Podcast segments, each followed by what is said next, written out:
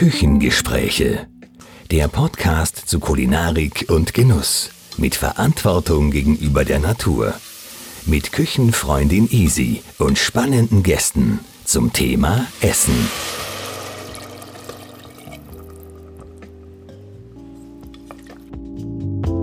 Und wieder hat es mich in die Südsteiermark verschlagen.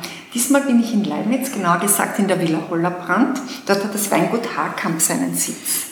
Petra und Hannes Haarkamp haben sich mit ihrer Sektmanufaktur einen Namen gemacht. Über Qualitätssekt und seine Herstellung möchte ich heute mit Hannes Haarkamp sprechen. Lieber Hannes, ich freue mich sehr, dass du dir heute die Zeit nimmst, dass wir über Sekt sprechen und die Sektherstellung. Und ihr macht ja auch Wein, da gibt es sicher auch das ein und andere zu sagen. Und ja, Kurz gesagt, es ist eh eines meiner Lieblingsgetränke. Also es ist auch für mich ein wunderbares Gespräch, dass ich mich auch noch ein bisschen besser auskenne, was, was die Sektherstellung betrifft. Und ich würde gerne gleich mit dir starten. Was macht einen guten Sekt aus? Ja, vielen Dank für das Interesse. Äh, ein guter Sekt ist eigentlich wie ein guter Wein. Es ist eigentlich nicht so der große Unterschied. Natürlich, es ist Kohlensäure, bei uns natürliche Kohlensäure von der zweiten Vergärung, also sprich Champagner-Methode. Aber beim Sekt geht es vor allem um Feinheit, Struktur, Lebendigkeit und auch Trinkigkeit, das heißt nicht so hoher Alkohol und es soll wirklich bekömmlich auch sein. Also wenn man den Zugang zum Sekt findet, dann kann man Sekt immer trinken, nicht nur zu besonderen Anlässen. Okay. Findest du, dass es noch so ist in Österreich jetzt vorwiegend, dass der Sekt getrunken wird äh, zu besonderen Anlässen? Ist das noch so? Ah, es gibt immer Ausnahmen, aber grundsätzlich? Ja, ja, schon. Also wir, wir merken schon, wir sind jetzt eigentlich am Start. Der, der Wein hat ja Vorsprung in seiner Entwicklung in Österreich. Der mhm. Qualitätswein mit, nach dem nach dem Weinskandal ist es bergauf gegangen und der Wein und bis jetzt mit diesen Strukturänderungen Richtung DRC und so weiter, also es, es hat sich viel, viel getan beim Wein. Beim Sekt haben wir erst vor nicht allzu langer Zeit begonnen, eine Qualitätspyramide zu erstellen und da fangen wir ganz unten an, muss man sagen. Das Potenzial ist aber sehr, sehr groß in Österreich, vor allem auch in der Steiermark. Äh, weil wir gehören ja noch zu diesen kühleren Regionen der Welt und alle kühleren Regionen der Welt, die haben die Möglichkeit einfach sehr leichte, beschwingte Sekte mhm. zu machen. Ja. Und es wird heutzutage immer schwieriger aufgrund äh, des Klimawandels. Okay, das heißt, ihr habt jetzt eigentlich diesbezüglich einen echten Vorteil auch?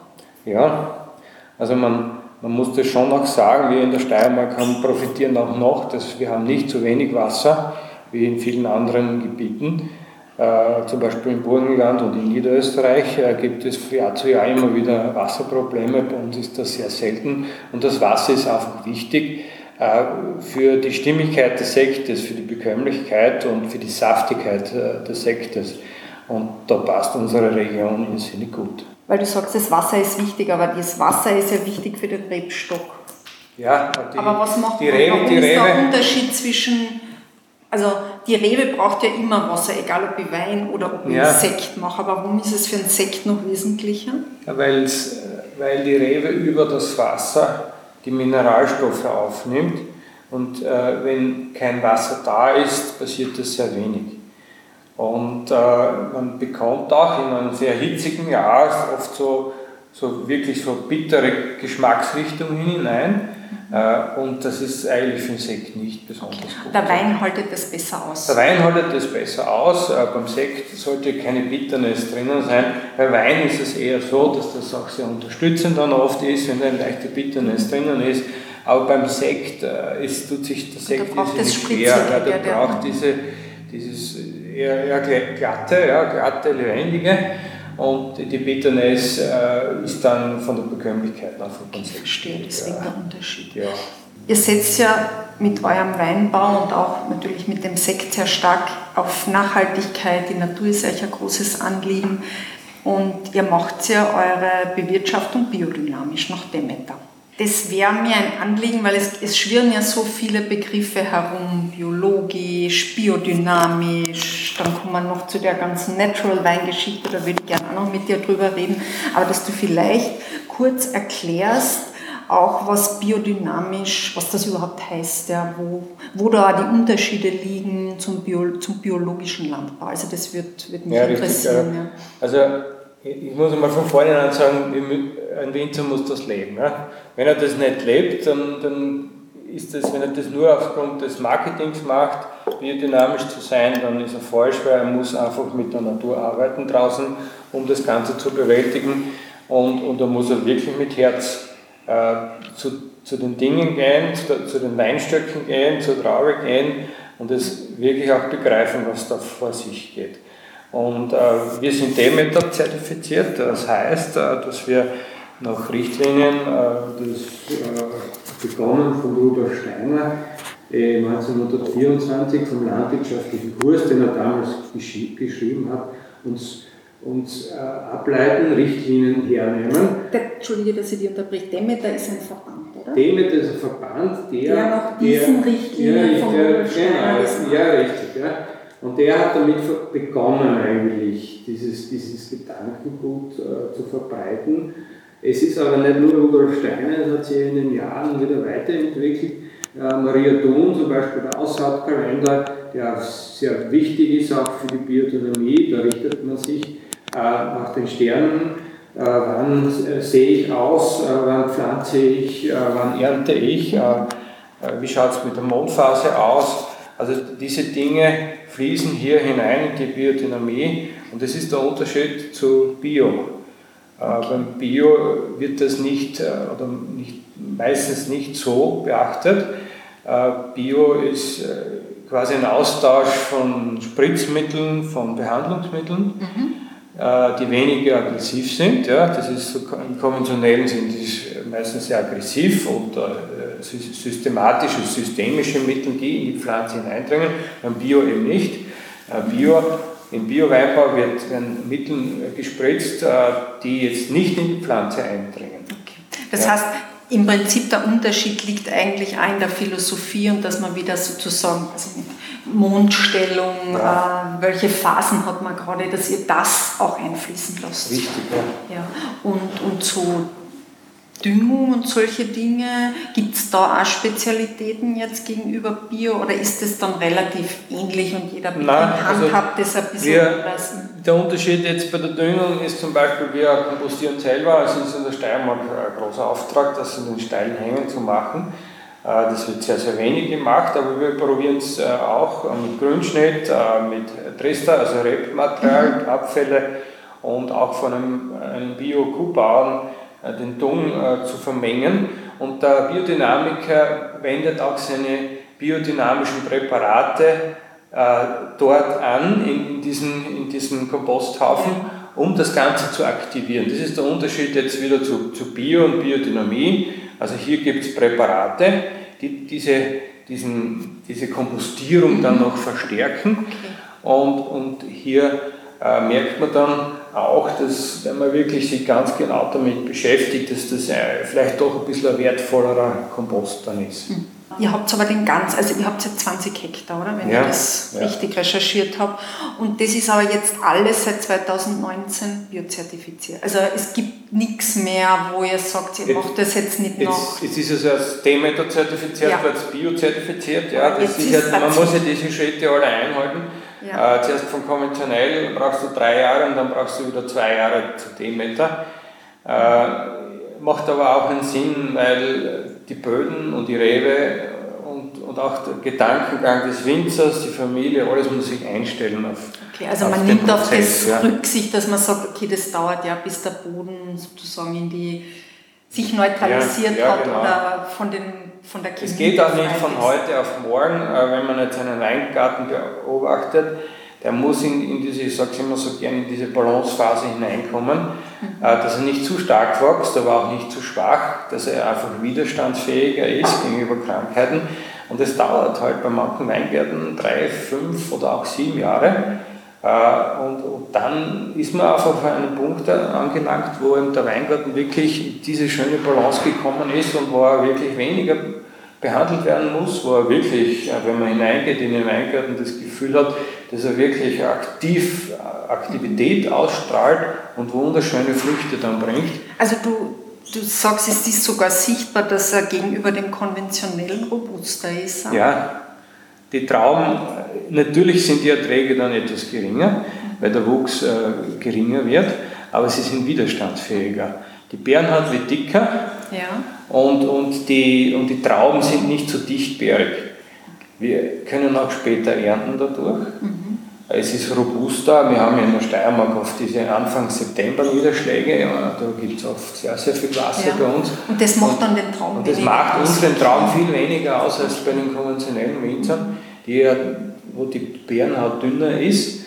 Und dadurch muss Platz dann die, die natürlich auf, schon reif ist und ja, dann ja, die müssen dann oft, also weil auch die Klimaveränderung jetzt diese Wärme auch bringt, mhm. das hat es ja auch früher nicht gegeben, wir haben immer im Oktober geerntet, jetzt ernten wir Anfang September schon oder sogar noch früher und da ist noch immer extreme Wärme und die Wärme mit, äh, mit dem Wasser, mit der mhm. Feuchtigkeit ist einfach sehr problematisch.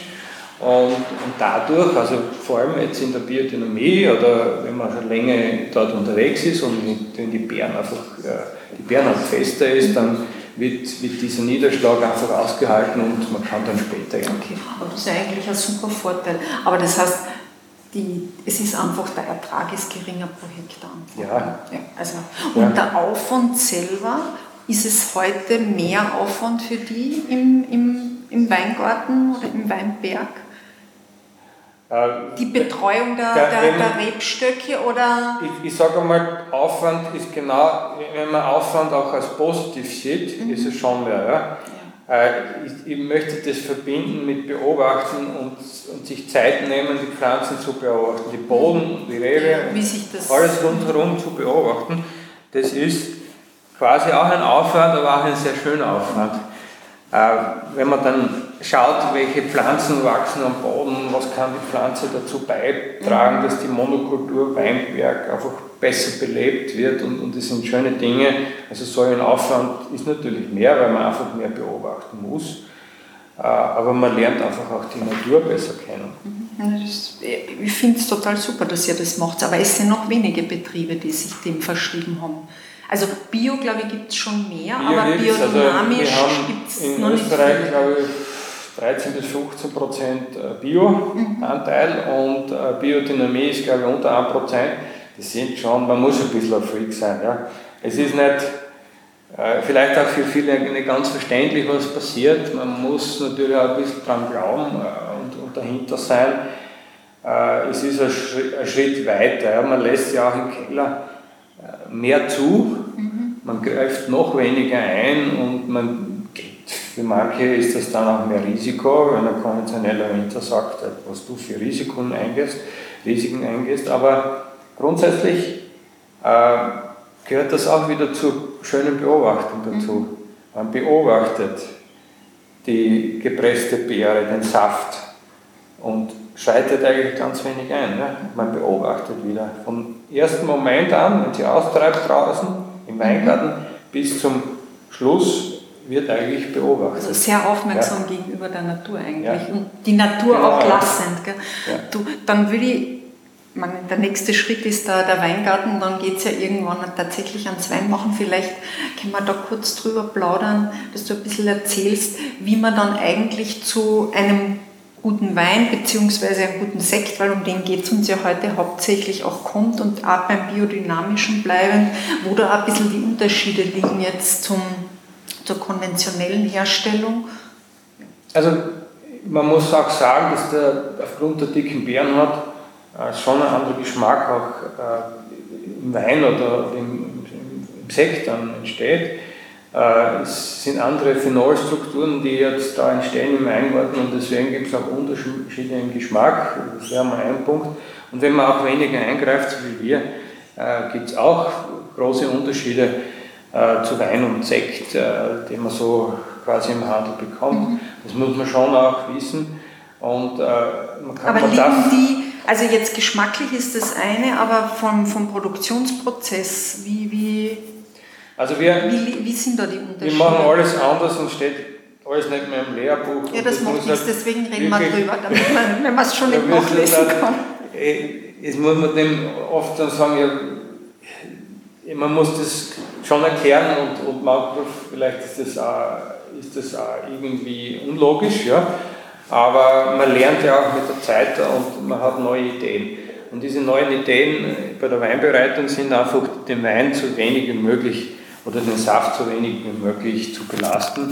Das heißt, es wird relativ, äh, es wird abgepresst, bei einem Sektgrundwein äh, wird Ganztrauben gepresst, die ganzen Trauben, das macht fast jeder Sektland so, wenn die ganzen Trauben, also die werden unversehrt, die Trauben kommen vom Weingarten in den Keller, werden auch unversehrt in die Presse gegeben, in die Weinpresse und dann wird, äh, wird äh, gepresst, also zusammengedrückt und hier gibt es äh, Ausbeutesätze, äh, wenn man jetzt 100 Kilo Trauben presst, das Beste ist ungefähr 50 Liter Saft, was rauskommt. Man kann dann weiterpressen für die zweiten und dritten ja. Qualitäten.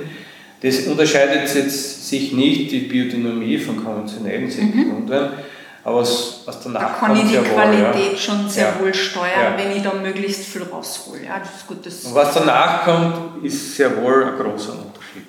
Also wir nehmen äh, nicht Einfluss mit großen Kühltemperaturen und sonstiges. Wir nehmen auch keine Schönungsmittel, das heißt Mittel, die, die, den, die den Saft klären, die die Bitterstoffe reduzieren. All, all das lassen wir aus. Also wir, wir verzichten auf jeglichen Zusatz äh, und auch auf, auf jegliche Vorklärung. In der normalen Kellerwirtschaft werden ja diese Säfte auch vorgeklärt mit Filtern und dann ist ein klarer Saft. Nur diese klaren Säfte, da muss man wieder sehr viel dazu tun. Da muss man wieder eine Reinzuchthefe nehmen und vorher schon Enzyme geben und dann Hefe-Nährsalze geben und, und, und. Also diese technischen Maßnahmen äh, führen dazu, dass ich auch mehr Mittel einsetzen muss. Und wenn man das nicht tut, ja, also kaum eine Vorkehrung macht und, und spontane Vergärung macht, also nichts hinzutut, keine Hefen, keine Enzyme, keine Schönungsmittel hinzutut, mhm. äh, dann dann ist, und auch diese, diese Kühlung der, der Gärung auch nicht macht. Sondern was, ist, was passiert bei der Kühlung der Gärung? Äh, es, es entstehen andere Aromen, wenn man sehr okay, kühl das vergärt. Das heißt, man, man ja. beeinflusst dann. Genau. Okay. Aber wenn ich jetzt wieder zur Beobachtung zurückkomme, mhm. ja, wenn ich quasi sprechen möchte mit meinem Saft oder Wein, mhm. dann der, der drückt sich auch selber aus, der Saft der will vielleicht eine höhere Gärtemperatur haben, damit er durchgärt, damit er dann so gut ist, wie er dann ist. Ja? Und dadurch greifen wir auch bei diesen Gärtemperaturen nicht ein. Und das ist natürlich ein anderer Charakter. Ja? Da muss man auch äh, zugeben, dass das nicht, äh, wenn man das nicht gewohnt ist, das ist ein anderer Charakter des Weins. Und, und äh, es ist eher ein reduzierter Charakter, vielleicht nicht ganz so blumig, äh, aber es ist auch ein sehr, sehr haltbarer Charakter des Weines. Und das ist beim Sekt ganz wichtig, weil beim Sekt haben wir Hefelagerung von mhm. mehreren Monaten oder Jahren. Da geht es ja nicht, nicht wirklich primär um diesen schnell fruchtigen Wein, der mhm. schnell getrunken werden äh, muss oder oder dorthin ausgebaut wird, sondern beim Sekt geht es darum, dass auch eine gewisse Lagerzeit, dass es wirklich auch noch, vielleicht auch besser wird, ja, wenn es sich mhm. aufbaut. Mhm. Nach drei Jahren Hefelagerung, so wie schon eine, man kann das durchaus vergleichen wie ein, ein Käse, der reift, mhm. der noch zusätzlich Aromatik kommt, äh, noch äh, sekundäre Aromen dazu bekommt. Und das muss natürlich auch haltbar sein. Also wenn wir versuchen, einen Sekt Grundwein zu machen, dann, dann ist er meistens im ersten Jahr eigentlich äh, ein bisschen störrisch, ein bisschen sauer, äh, nicht wirklich so, so, so schnell zum schnellen Trinken geeignet. Mhm. Aber nach drei, vier Jahren Hefelagerung äh, gewinnt an Komplexität aufgrund der Hefe und dann, und dann haben wir schon mehr Charakter. Aber Hannes, er hat ja dann die, die Gärung, die zweite Gärung in der Flasche, oder? Ja, richtig. Also das Einzige, was wir hinzugeben dürfen aus Demeter Winzer, ist bei der Sektbereitung ja. Biozucker und Hefe für die zweite Filiierung. Ja? Für die, oh, ja. ja das Aber sind ihr habt ja auch, wir werden ja dann vielleicht jetzt ja. auch was probieren, ihr habt ja auch den Zero Dosage, das heißt, da ja. nichts dazu. Da kommt nichts dazu. Ja. Das stimmt nicht ganz. Für die zweite Vergärung, damit ich die Kohlensäure schaffe, kommt sehr wohl Biozucker und Okay, was dazu. dazu. Die Serodosage ist äh, die Dosage, das drückt man dann aus, wenn der Sekt fertig gemacht wird, da wird er gerüttelt Ja. also, und, und danach wird, wird die Flasche geöffnet, das heißt das Degouchieren der Flasche, Ja. aufmachen und in dieser, in dieser Reihenfolge kommt normalerweise Zucker hinzu. Okay, und der Ja, kommt. und der kommt, kommt hier bei der Serodosage nicht hinzu. Okay, Ja? aber bei der sozusagen bei der Flaschengärung, bei der zweiten Gärung kommt schon noch Biozucker dazu. ja, richtig, Okay, ja, ja. Und dann, das muss ich jetzt auch fragen, das ist, finde ich nämlich auch spannend, gibt es ja diese Pet Nuts. Ja? ja. Und da ist es ein bisschen anders. Da ist es anders, ja. Das ist die, die richtige Challenge. Also man muss dem Bettnert noch mehr Freiheit geben. Genau, vielleicht kannst du den ganz kurz erklären, weil ich glaube, der ist noch Ja. nicht so common sense, was ein Pet Nut ist. Ja. Petillon naturel, es kommt äh, aus dem Französischen, äh, äh, natürlich prickelnd heißt das und äh, es ist so im italienischen, französischen, vor allem französischen Raum schon länger verbreitet, eigentlich schon immer da gewesen. Äh, das ist quasi ein Sturm, wenn man einen Sturm trinkt, der jetzt gärt und man schließt dann die Flasche, bevor er fertig vergoren hat, dieser Sturm. Und es entwickelt sich dann die Kohlensäure in der Flasche und nur ist die Flasche abgeschlossen und die Kohlensäure bleibt in der Flasche. Er gärt durch, es hat keine Süße mehr. Es, also ein Petnat ist immer aus der ersten Vergärung Ja. und der Sekt ist aus der zweiten Vergärung. Das ist der große Unterschied bei diesen Schaumweinen äh, und, und das sind eigentlich überhaupt nicht wirklich verwandt. Also das eine hat mit dem anderen nichts zu Das tun. ist ein Schaumwein. Das ist im Prinzip, Kann man, kann man Ja, Schaumwein sagen? es ist auch beides, wenn man das gesetzlich anschaut, ist beides äh, Schaumwein, nur ähm, ist, ist, ist ein Bettnat meist eher so, so, hat so mostige Anklänge, wie ein Apfelmost Mhm. Kann man meistens. probieren? Ja, ja, kann man gern probieren. Äh, ich mache mal, schenke mal einen Schluck ein. Weil mit dem bin ich jetzt auch nicht sehr vertraut. Also das, Ein Bettnat ist, ist sollte oder ist trüb. Ja. Ein, hat die Hefe noch Er sie in der. Flasche. Ja. Äh, und, und wenn man den Bettnat, er hat natürlich er auch. schaut ein bisschen aus wie ein naturtrüber Apfelsaft. Ja, genau. Also, Also er, würde ich er, jetzt sagen. er schmeckt auch ein bisschen so, weil er auch kein, keine Zusätze jetzt drinnen hat. Ein Sekt kann ja, kann ja noch äh, mit Schwefel versehen werden zum Schluss, dann reduziert sich der Geschmack beim Sekt so wie beim Wein. Dann hat er ähnliche Weinaromen. Ne? Mhm. Aber wenn man dann die Oxidation zulässt und nichts hinzutut, dann wird das so apfelig, so mostig. Okay. Ja. Ja. ja, er riecht ein bisschen. Er riecht ein bisschen Most, mostig, ja, ja? Er riecht ja. ein Most, genau. Ja, er hat ja. ein bisschen so einen Kellergeruch, Ja. so einen ja. Faselgeruch, sage ich jetzt einmal. Ja, ja. Also das ist. Ja, bei uns ist, Ja. wir haben noch einen Zusatz bei diesem Bettnat drinnen. Das ist, äh, kommt aus der Orange-Weinbereitung, dieser Bettnat. Ich, ich glaube, einer der ganz wenigen, die so gemacht werden.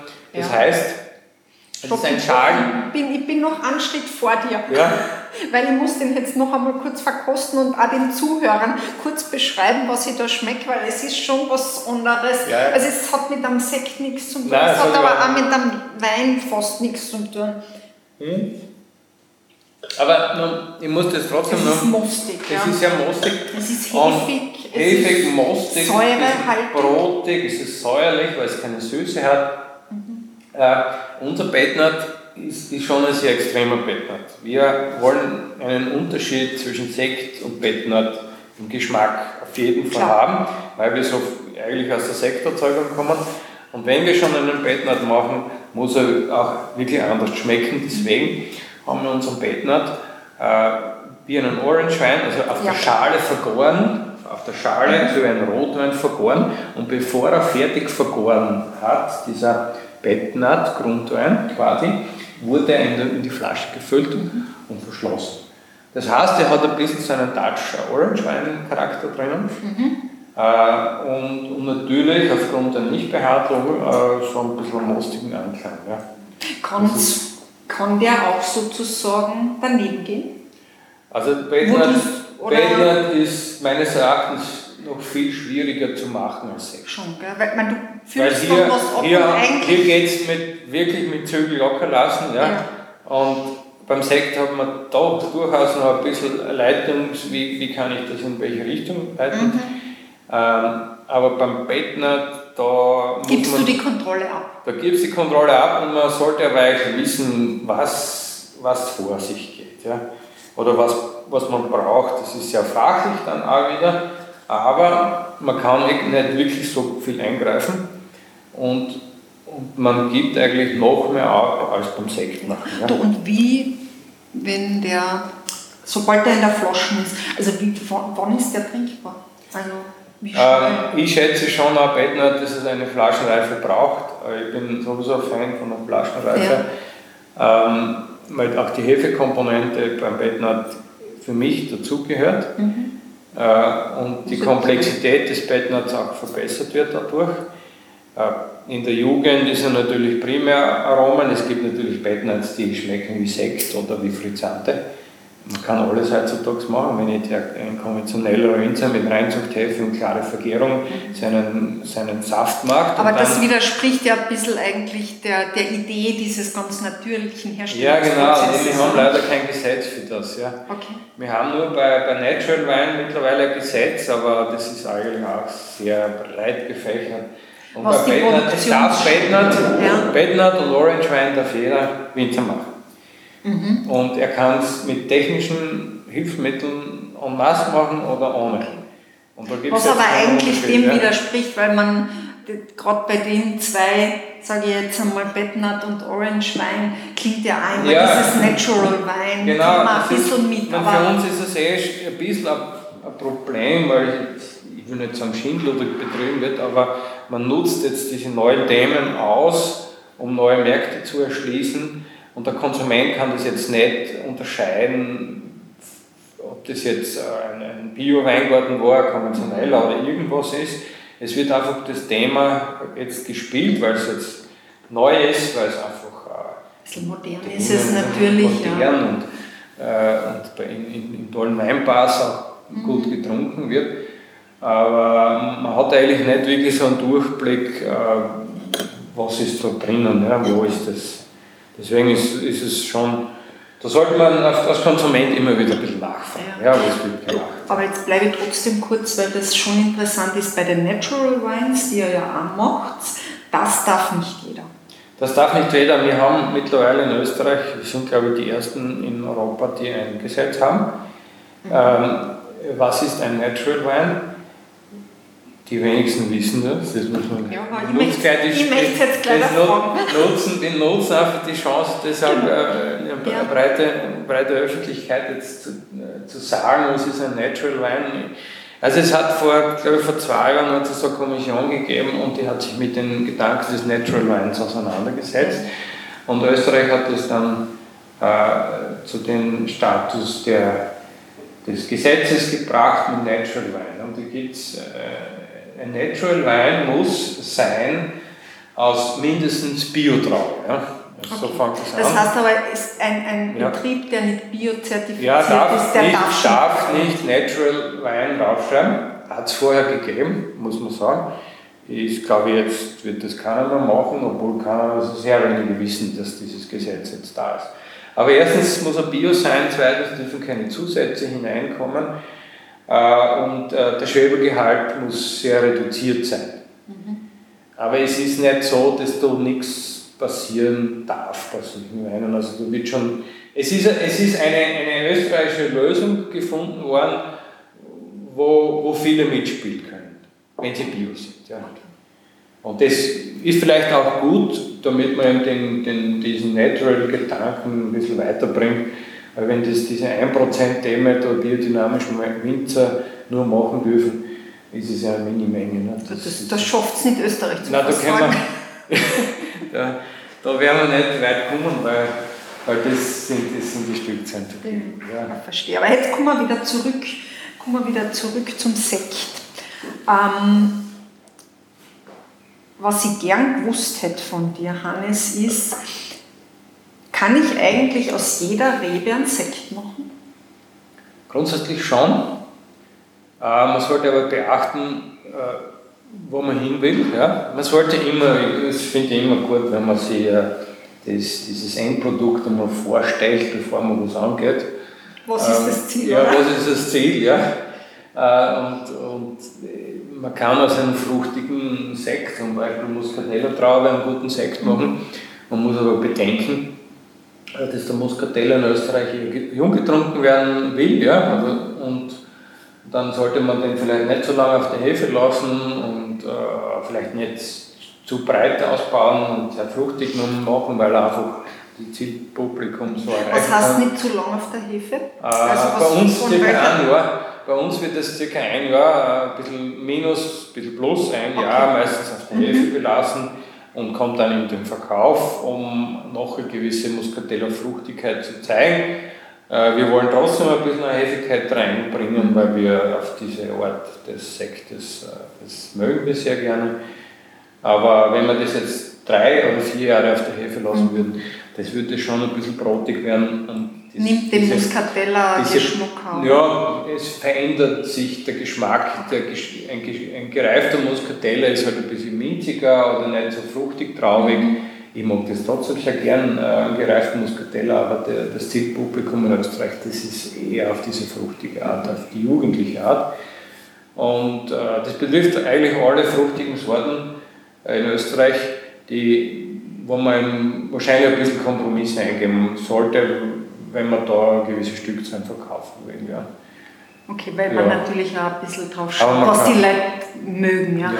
Du, und beim Sekt selber, wenn, wenn ich ihn schon gekauft habe, was die Lagerfähigkeit betrifft, wie lange kann ich einen Sekt von euch Denn lagern, der- dass der- er der- auch... das, der Nebensatz von uns ist super. Ich würde auf jeden Fall immer wieder schauen, wer den Sekt macht. Ja. Ähm, und wie der, Sekt, wie der Sektbauer das vielleicht äh, diese Erfahrungswerte weitergibt, dass er sagt, okay, er hat einen Sekt gemacht, der ist schon so, und so alt und dann ist das gut, ist er noch sehr gut. Ja. Und äh, also bei uns, wir versuchen wirklich haltbare Sekte zu machen. Das heißt, wie ich vorhin schon gesagt habe, Sektgrundweine zu machen mit, mit wirklich wenig Bitterstoffen, die im ersten Jahr unzugänglicher sind und dann erst mit der Zeit zum Höhepunkt kommen. Ja. Wenn man solchen Sektbauern gefunden hat, dann kann man durchaus ausgehen, dass er den Höhepunkt erst nach drei, vier Jahren erlebt, der Okay. Sekt, oder, oder sogar erst nach fünf bis sieben Jahren erlebt. Äh, und vielleicht ein Indikator ist, dass er nicht dunkel wird, keine dunkle Farbe hat, Ja. sondern immer ein sehr heller, äh, ist ja Sekt, ist auch Wein, ein sehr heller Wein ist. Äh, und diese helle Farbe spricht eigentlich dann auch wieder für die Lebendigkeit, dann ist er nicht zu müde, dann gibt er eine gewisse Komplexität äh, her, aber doch eine gewisse Frische. Und das will man, glaube ich, beim Sekt auf jeden Fall haben. Also, Naja, weil das auch die Spritzigkeit Ja. ausdrückt und irgendwie hat das ja so, also belebend ist jetzt vielleicht, ja, sagen wir es Belebend, ja. Party Es soll, sozusagen Sekt Sekt. soll ja nicht müde machen, nicht? wenn ich eine Feierlichkeit habe. Und, und ich Ja, genau, einmal ist nicht der schwere das, Rotwein, Das soll doch alle- eher belebend sein. Ja. Ja. Und wenn das dann gelingt, also mit auch nicht so hohen Alkohol, gell, weil wir, wir wir sind ziemlich äh, so um 12 oder 11 Volumenprozent beim fertigen Produkt, also nicht stärker, dann, dann ist das ja nicht, kein schwerer Wein an sich und, Mhm. und da kann man ein bisschen mehr davon trinken und dann macht das nicht müde. Und das ist einfach auch das Ziel. Ja. Du willst was Belebendes haben äh, und was Leichtes haben. Ja. Das, das versuchen wir zu machen. Ich meine, ihr habt ja nicht nur einen Sekt, sondern ihr habt ja viele Sektsorten, sage ich jetzt einmal, von, ich meine, der Muscatella ist was Klassisches in der Südsteiermark, aber es gibt ja auch andere und du hast ja ein paar Spezialitäten auch. Magst du vielleicht ein bisschen drüber erzählen, auch Ja. über den, man, wie ihr auch dazu gekommen seid, diesen Sirop-Dosage zu machen? Und Also so. also wir- das sind ja alles spannende sind- Sorten, die... Meine Frau und ich sind ja äh, Frankreich-Fans ja, vom Wein und Sekt und wir bereisen Frankreich sehr gerne und bilden uns immer wieder weiter. Und wenn wir jetzt in die Champagne fahren, was das Zentrum der Schaumweine weltweit ist, dann versuchen wir jetzt auch eher diese, diese freaking biodynamischen Winzer zu besuchen und die haben ein irrsinniges Spektrum von Auswahl ihrer, ihrer Champagner und da gibt es also ganz verrückte Sachen und, äh, und leicht zugängliche, weniger zugängliche Dinge. Und äh, wir, wir möchten das natürlich auf unsere Weise auch umsetzen und haben da auch jetzt angefangen, äh, verschiedene Sekte zu kreieren. Mhm. Und äh, wenn man jetzt, abgesehen davon jetzt mit unserer Brutreserve Zero Dosage, wo man gewisse, gewisse Bekanntheit jetzt schon hat, äh, die auch gewisse Stückzahlen, aber es wird jetzt kommen, ein, ein Sekt, der heißt Solera zum Beispiel.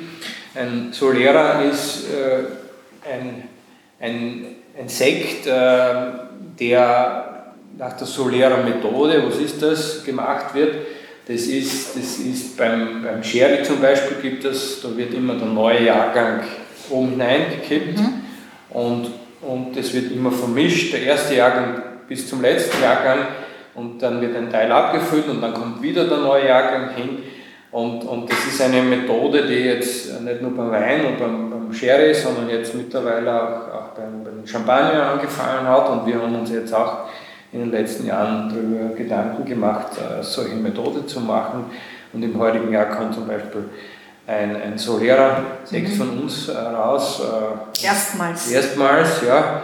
Wir beginnen jetzt einmal mit zwei Jahrgängen und jetzt, jetzt wird gefüllt der nächste mit drei Jahrgängen. Und wenn man dann wenn wir dann äh, noch ein bisschen in die Jahre kommen, ja, die Winzer, äh, vielleicht noch 15 Jahre arbeiten dürfen, dann haben wir, haben wir schon 18, dann haben wir vielleicht 18 Jahrgänge in diesen Sektoren drinnen. Ja. Sekt drinnen. Okay, das ist natürlich schon was Besonderes. Das ist dann schon was Besonderes, ja. Das ist jetzt quasi der Start. Ich habe mir ein bisschen was überlegt vom Geschmack her. Es wird ein, fast ein Blanc de Noir sein, also eine, eine, rote Traube, die weiß gepresst wird. Es ist ein, ein Zweigelanteil drinnen. Wie wird eine rote Traube weiß gepresst? Ähm, indem man bei der Sektbereitung erntet man sowieso früher, da ist der Farbanteil noch nicht so groß. Ja. Also die Farbe ist in der Bärenhaut drinnen und äh, wenn man jetzt früher erntet, dann ist weniger Farbe in der Bärenhaut mhm. drinnen. Und wenn die dann unverletzt in, ins in die Presse gelangt, diese, diese Trauben, diese Beeren und nicht aufbricht, diese ja. Bärenhaut. Ja? Weil sobald ich die Bärenhaut aufbreche, fängt die Farbprozess an. Ja? Geht es durch die Auslagen der Bärenhaut, kommt die Farbe. Und wenn das nicht gemacht wird und auch sehr früh geerntet wird, dann habe ich zum Beispiel also einen Pinot Noir, einen weißen, einen Weißwein. Ja, auch ein Zweigel schafft das, dass, äh, dass er weiß ist. Da muss man wirklich behutsam umgehen, und man muss das auch sagen, weltweit ist die führende Sorte in, in der Schaumweinbereitung Pinot Noir. Mhm. Und, und das ist eine rote Sorte. Ja. Und, das, und die meisten Champagner, die haben einen sehr hohen Anteil von Pinot Noir drinnen und, und dieser Pinot Noir äh, hat natürlich eine, eine, eine, eine, Geschmackskomponente drinnen, die ein bisschen an Bärigkeit erinnert, aber es ist ein Weißwein. Ja. In diesem Fall ist es ein Weißwein und bringt aber sehr viel Komplexität äh, mit sich. Und wir komponieren beim Solera eine rote Sorte und eine weiße Sorte, ja. einen kleinen äh, weißen Anteil von Weißburgunder und Zweigelt und haben somit auch ein anderes Geschmackserlebnis. Aber es ist trotzdem kein, ein leichter, beschwingter. Jetzt hat der Korken geknallt. Ja. Die Petra Ackham steht nämlich da und schenkt uns jetzt was ein. Noch nicht den Solera, weil den gibt es noch nicht. Ja aber einen Zero Dosage, ja? Zero Dosage, den wir jetzt auch noch verkosten. Genau, den das ist super. Auch noch äh, verkosten. Ja. Der schaut schon ein bisschen anders aus als der Bettnat, muss man sagen, ja. im Vergleich. Also dies, bei uns werden die Sekte alle gerüttelt. Das Rütteln der Sekte der Flaschen ist ja wichtig, ja. Äh, damit die Sekte klar sind. Ja, also ein schön, eine schöne Perlage. Ja, so, äh, Brioche, also das ist auch wieder ein Sekt mit einem so sehr hohen Anteil von Pinot Noir. Mhm.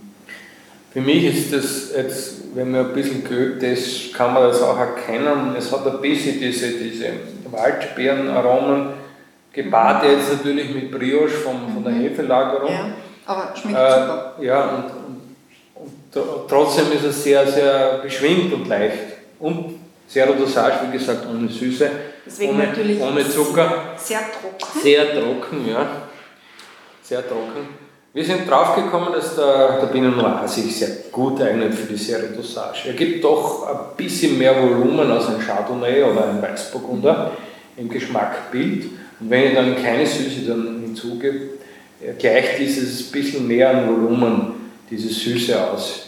Ja. Und deswegen äh, nehmen wir den Pinot Noir her, vor allem für diese Sekte ohne Süße. Nein. Und das ist wie gesagt, Hefelagerung ist für uns wichtig. Ich habe schon diese Brioche-Note drinnen. Es ist aber, es ist aber trotzdem nicht so, sagen wir mal, nicht so wie, wie ein Champagner, weil wir doch ein bisschen österreichischer sind. Gott sei mhm. Dank. Wir wollen ja nicht naja, alles gleich machen. Genau. Ja. Alles, aber es, es ist sehr gut und hat halt auch eine ganz spezielle Note. Ja. Ich tue mir ehrlich gesagt echt schwer, den zu beschreiben, weil er so, er ist sehr besonders und wie du sagst, so ganz diese dezenten Beeren, die da mitschwingen. Ja, ja. Du hast das, dieses leichte rotbeerige, himbeerige, erdbeerige drinnen, ganz dezent im Hintergrund. Nicht, äh, nicht jetzt so wie beim Pinot Noir Rotwein, sondern du hast es nur leicht im Hintergrund drin. Natürlich hast du jetzt die Komplexität der Hefe auch noch dabei. Brioche, äh, Aromen, äh, Hefearomen, Brotaromen ein bisschen mhm. drinnen, die, die in diese Richtung der, der Lagerung hindeuten. Und äh, wenn man dann einen Schluck macht, und dann merkt man ganz genau, das ist schon mundfüllend, aber es ist nicht erdrückend. Das ist von 12 Volumenprozent. Es, ja, es, es ist, ich sage wieder mal, trinkig, sehr trinkig. Ja, er fließt die Kehle gut man, runter. Man mag vielleicht gleich einmal äh, zweiten Schluck. Mhm. Das gleich, ja. Den mache ich jetzt, bevor ich, mit dir, bevor ich mit dir weitermache, weil etwas will ich unbedingt mit dir besprechen. Und zwar, wir haben den Champagner jetzt eh schon mehrfach erwähnt. Wie wird, in, also bei der Herstellung jetzt grob gesagt, wie wird einfach die Unterschiede interessieren zum Champagner, wobei, soweit ich weiß, sind die jetzt nicht so groß, weil ihr ja, ja Flaschengärung macht. Also es bei uns im Haus wird wahrscheinlich sehr, ganz genau gleich gearbeitet wie in der Champagne im mhm. Keller. Der Unterschied ist die Herkunft und das ist auch super so, dass man da nicht eins zu eins alles machen kann. Wir sind, wir sind zwar fast im gleichen, ja, wir sind ein bisschen südlicher als der mhm. Champagne, äh, wir haben ein bisschen mehr kontinentales Klima, natürlich aber haben wir auch vom Mittelmeer was. Also wir haben doppelt so viele Niederschläge wie die Champagne. Es ist eine, eine Spur Wärme bei uns. Das heißt, es ist also, dieses spritzige. Ja, genau, dieses saftige, spritzige, ja. was ich vorher gesagt habe. Wir haben eine gewisse Saftigkeit im Wein und im Sekt drinnen. Das zeichnete die Steiermark so aus, ähm, dass da von Natur aus quasi weniger Bitterstoffe da sind und eher das, dieses Saftige drinnen ist aufgrund der mhm. Niederschläge. Und natürlich haben wir auch andere Böden. Also die Böden, das, die Herkunft selber ist auch ein bisschen anders. Wobei wir selber äh, sehr viel Kalkböden haben, so ähnlich wie in der Champagne. Mhm. Und deswegen auch sehr gut geeignet die Sorten, die Burgundersorten, die sich einfach wohlfühlen. In der Champagne gibt es einfach diese Sorten, diese Chardonnay, äh, Pinot Noir und Pinot Meunier als Hauptsorten. Diese drei mhm. Sorten, die sind burgunderlastige Sorten, die auf diesem Kalkgestein gut sehr gut gedeihen. Und wir haben in der Steiermark äh, auch solche Kalkinseln. Genau, da, gehört, da gehört bei uns äh, der Flamberg dazu. Im Sausee ist es nur der Flamberg. Mhm. Äh, im, Im südlichen zur Grenze hin gibt es auch noch ein paar das Kalkinseln. Das ist ja Eiergebiet, gell? Das Sausee ist unser Gebiet, ja. Da ist eigentlich normalerweise Schieferboden, der vorherrschende ja. Böden im Sausee. Äh, aber wir haben doch eine kleine Insel, das ist am Flamberg oben, wo, sehr viel Kalk mhm. ist und wir haben dort äh, mehr als die Hälfte unserer Weingärten auch. Äh, das heißt, das ist sogar ja. ähnlich von das der Bodenbeschaffenheit her. Ja.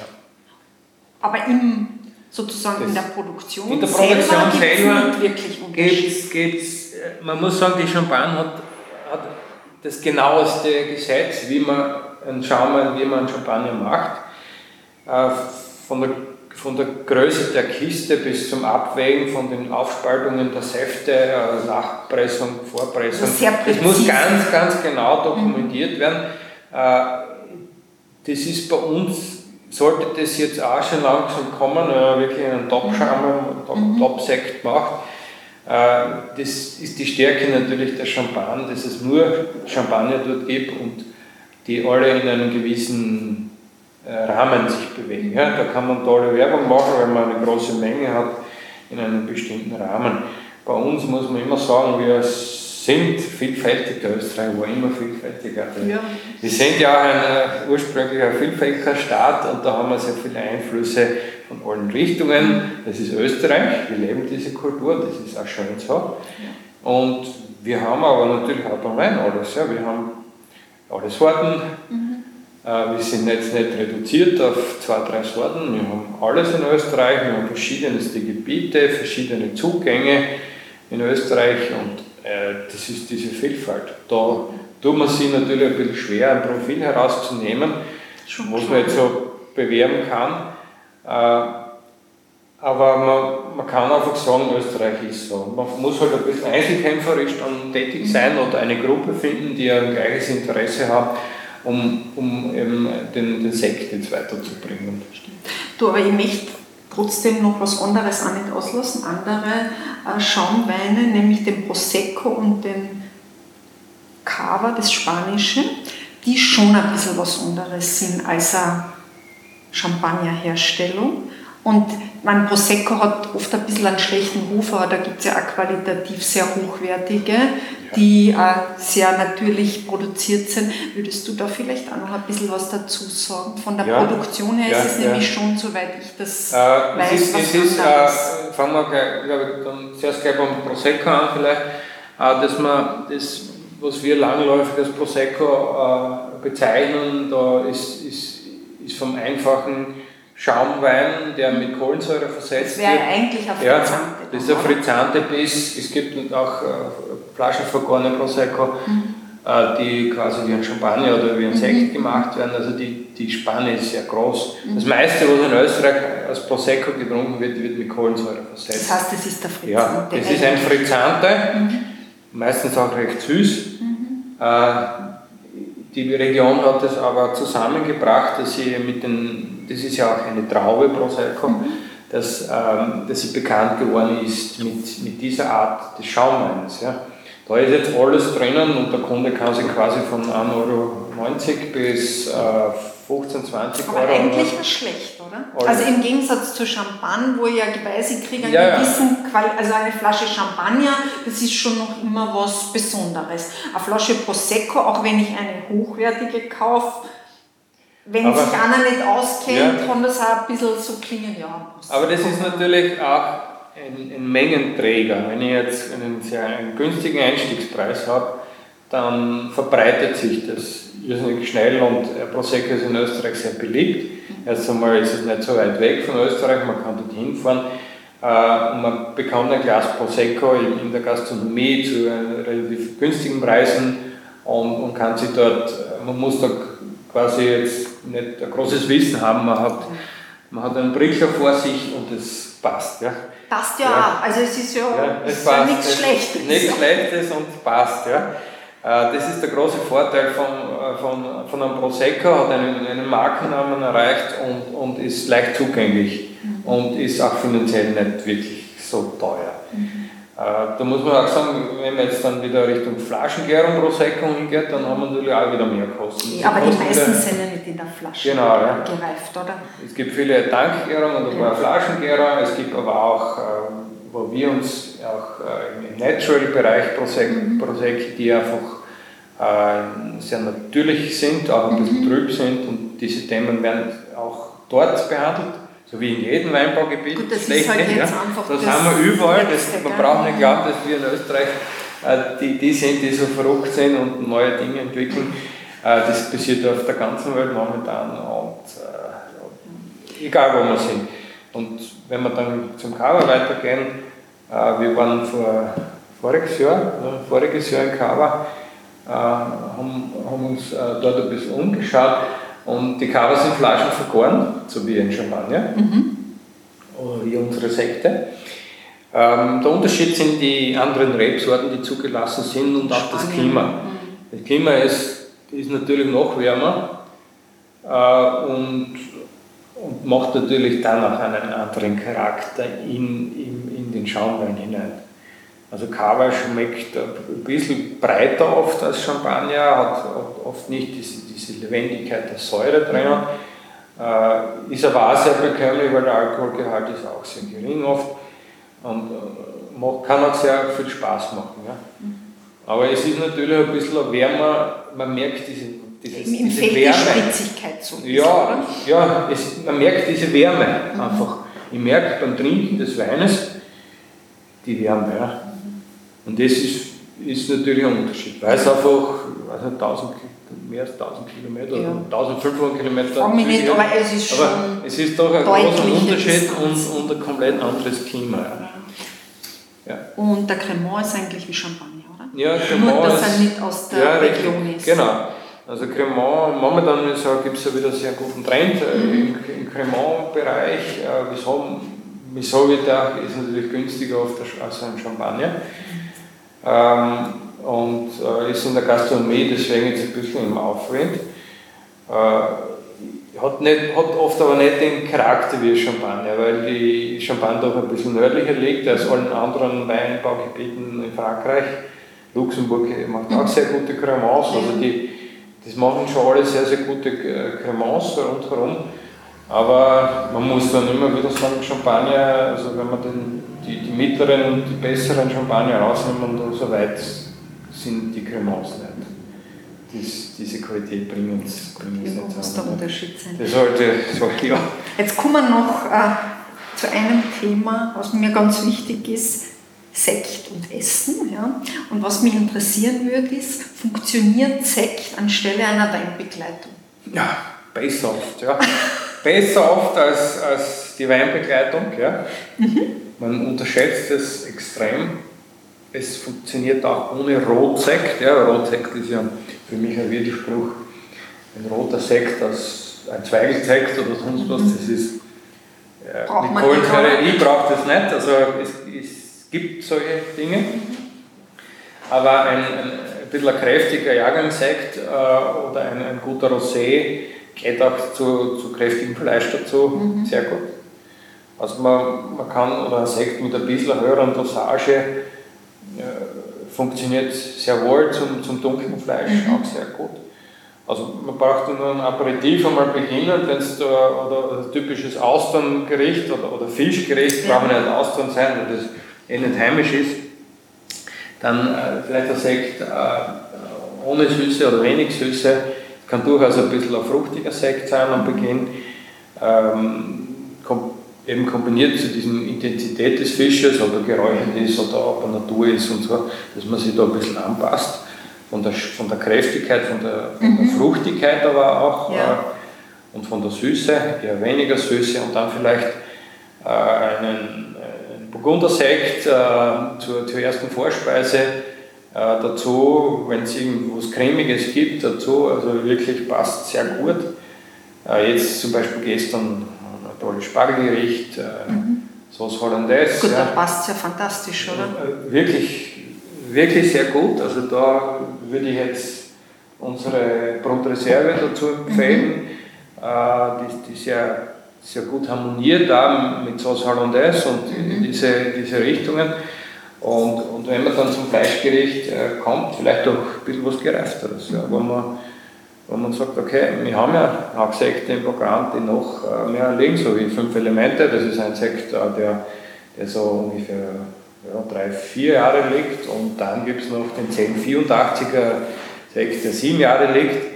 Das sind dann schon Sekte, die, die, die schon ein bisschen äh, eine Reife mit sich bringen. Die vertragen natürlich auch eine kräftige, da kann ja, da kann eine kräftige Speise. Da kann ja Rind, kann ja Rind auch hernehmen und, und, und das passt sehr, sehr gut. Ja. Also, also man, ich liebe diese Begleitung mit mhm. Insekten. Da geht es auch wieder um Bekömmlichkeit, weil einfach, es ist nicht der Hammer, ein Sekt, mhm. der mit Alkohol alles vernichtet. Ja sondern äh, auch belebend ist, wieder zur Speise hin und das funktioniert sehr, sehr gut. sollten sich ein paar Restaurants zum Vorbild nehmen. Das würde mir persönlich ja. sehr gut gefallen, aber ja. habe ich bis jetzt in dieser Komplexität und ja, Konsequenz noch nirgends gesehen. Also, ja, es funktioniert. funktioniert ja, super. Du, äh, Hannes, ihr macht es ja auch für andere Winzer den Sekt. Also dieses Stichwort Lohnsektorei, das ist ja etwas, was ihr auch tut. Da würde mich nur interessieren, in welchen, wie muss man sich das vorstellen? Ihr kriegt den Wein von den Winzern und versektet den dann oder wie, wie läuft das ab? Ja, jetzt beginnt es mit einem Gespräch, äh, wo man jetzt sagt, okay, äh, wir haben die Möglichkeit der Lohnversektung, wir haben einfach äh, vor zehn Jahren gesagt, wir wollen das ein bisschen größer machen, weil die Maschinen so teuer sind, dass wir mehr Stückzahlen mhm. haben, dass Leute kommen, die bei uns auch noch versekten. Aber wie läuft das ab? Das ist einfach so, dass, dass der Winzer sagt, okay, er, hat einen Wein, einen Sekt Grundwein am besten, mhm. der, den er so geendet hat, äh, und dann besprechen wir diesen Wein. Äh, passen die Parameter, passt das Ausgangsprodukt mhm. selber, äh, kann man da, ist das jetzt wirklich das, wo man, ich, ich sprich schon den Winzer dann auch an, das ist ein Sekt, der vielleicht jung getrunken werden soll, also wird dann ein, werden, ja, wird ja. ein Sekt werden, oder das ist ein, wird dann ein Sekt werden, der ja später getrunken Also da gibt es ein Erstgespräch, wenn dann, dann kommt der Grundwein in unser Haus, also der mhm. Winzer macht den Grundwein in den meisten Fällen und bringt diesen Grundwein im Haus und es wird bei uns dann abgefüllt mit Zucker und Hefe, äh, versetzt und in Gärung gebracht und auch bei uns gelagert. Mhm. das heißt, der ist dann einmal zumindest ein Jahr? Genau, also wir haben die gesetzliche Mindestdauer von neun Monaten, mhm. Äh, die, wenn man einen anständigen Sekt macht, auf jeden Fall notwendig, notwendig ist. ist. Also die meisten dann noch einen oder eineinhalb ja. Jahre. Das wird dann gekostet. Ist es schon soweit? Mhm. Dann ist das Geschmacksprofil ja. jetzt soweit und dann und dann wird er eben ausgekostet, wieder gemeinsam ausgekostet und dann sagen wir, okay, jetzt kann man dann rütteln und, mhm. und den Sekt fertig machen, deguschieren. Und dann wird natürlich auch die Süße ausgekostet vorher. Mhm. Wie süß soll der Sekt sein? Also das bieten wir alles an. Wir versuchen halt auch zu beraten.